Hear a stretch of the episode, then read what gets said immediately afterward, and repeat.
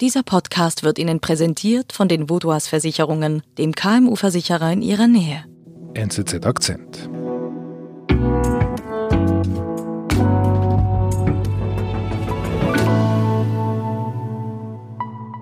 So, meine Lieben, es ist Freitagabend noch immer ist die Präsidentenwahl in den USA nicht entschieden. Joe Biden kommt derzeit auf 264 Elektorenstimmen, Donald Trump auf 214.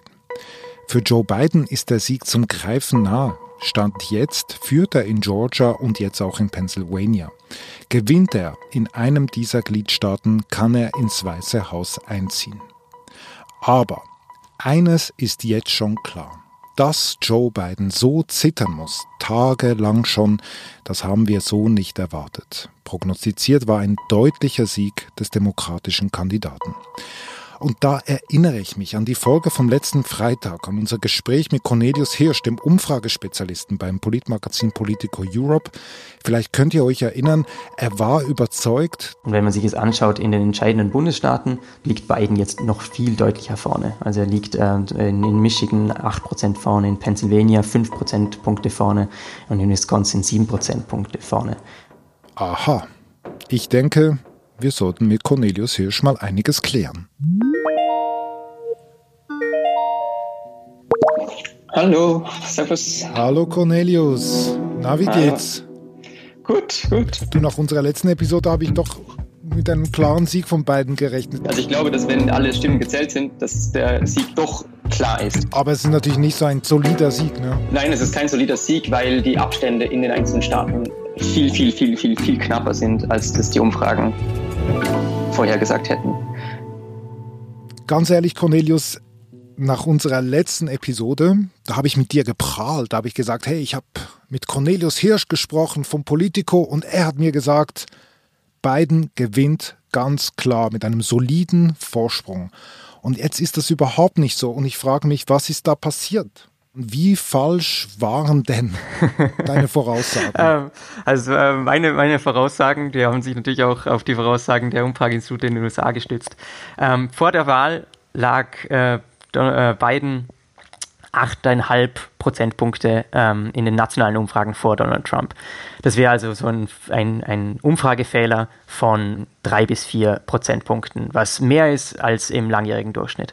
Aber vor allem hat äh, Trump in allen Swing States besser abgeschnitten, als das die Umfrageinstitute vorhergesagt hätten. Insbesondere hat er in Florida, ähm, aber auch wieder in Wisconsin, Michigan, überall hat deutlich besser abgeschnitten. Wir haben zum Beispiel gesagt, in, ähm, in Wisconsin lag er mehr als 8 Prozentpunkte vorne und jetzt am Schluss wird es weniger als 1 Prozent. Dasselbe ähm, in, in Michigan. Das Umfrageinstitut oder das Umfragen ähm, drei bis vier Prozentpunkte daneben liegen können, das, das äh, ist einfach statistisch ist das möglich. Aber das wahre Problem liegt darin, dass es so aussieht, als ob es systematisch, dass systematisch Trump äh, unterschätzt wird in den Umfragen. Und das ist das Problem. Wenn wir jetzt die Nachwahlbefragungen anschauen, was fällt dir auf? Worin liegt denn da jetzt ja, der Fehler? Also das, das, das ist etwas wirklich, äh, was auch mir im Moment schon noch ein Rätsel aufgibt. Was genau führt dazu, dass die Trump-Wähler und Wählerinnen in den Umfrage-Stichproben ähm, so unterrepräsentiert sind. Ich glaube persönlich nicht an diese, an diese Theorie vom, vom schüchternen Trump-Wähler, von dieses Shy Trump-Voter-Effekt. Gibt es diese Theorie? Ähm, aber woran das wirklich Genau, es gibt diese Theorie, dass, dass angeblich Trump-Wähler ähm, das nicht zugeben wollen, dass sie, dass sie für Trump stimmen werden und das, dass sie deswegen quasi äh, mehr oder eher ähm, die Umfrageinstitute, wenn sie anrufen oder wenn sie online befragt werden, ähm, anlügen. Mhm. Das, das ist etwas, was wir, wo wir einfach kein, keine Evidenz dafür sehen. Aber woran liegt denn? Genau, aber ganz offensichtlich ähm, haben die Umfrageinstitute ein Problem, Trump-Wähler und Wählerinnen überhaupt erstmal zu erreichen. Ähm, also möglicherweise, das ist äh, eine, eine, eine, nur eine Hypothese, ähm, haben sie schon von vornherein, ist es schwieriger, Trump-Wähler und Trump-Wählerinnen zu finden oder auch, dass die selten, noch seltener äh, ans Telefon gehen oder noch seltener bereit sind, überhaupt mit, mit ähm, Forschungsinstituten überhaupt erst zu reden. Wir sind gleich zurück.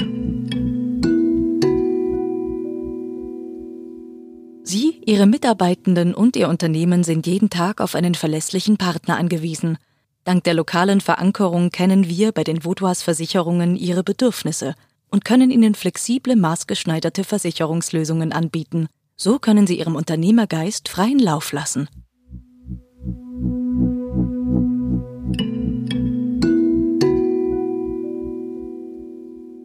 Die erste Überraschung in der Wahlnacht war ja, dass, dass Trump ähm, doch recht deutlich Florida wieder gewonnen hat und dann, dass auch eigentlich in Texas deutlicher war als, als, als gedacht. Ähm, und das in, in beiden äh, Bundesstaaten sieht es so aus, dass es daran lag, dass Donald Trump weitaus besser abgeschnitten hat mit ähm, Hispanics und Latino-Wählern und Wählerinnen, aber auch mit, äh, mit schwarzen Wählern und Wählerinnen. Dieser Umstand ist auf jeden Fall spannend und sollte man sich auch genauer anschauen, in, äh, in wie die Umfrageinstitute das gemessen haben davor wenn ihr oder die Branche wieder so deutlich daneben liegt, stellt sich für mich schon auch ja die Vertrauensfrage quasi. Ja, das ist äh, für mich wirklich auch recht schwierig zu, zu beantworten. Zum einen muss man dagegen halten, ja, die Umfrageinstitute haben auch 2018 in den USA einen besseren Job gemacht und waren recht präzise.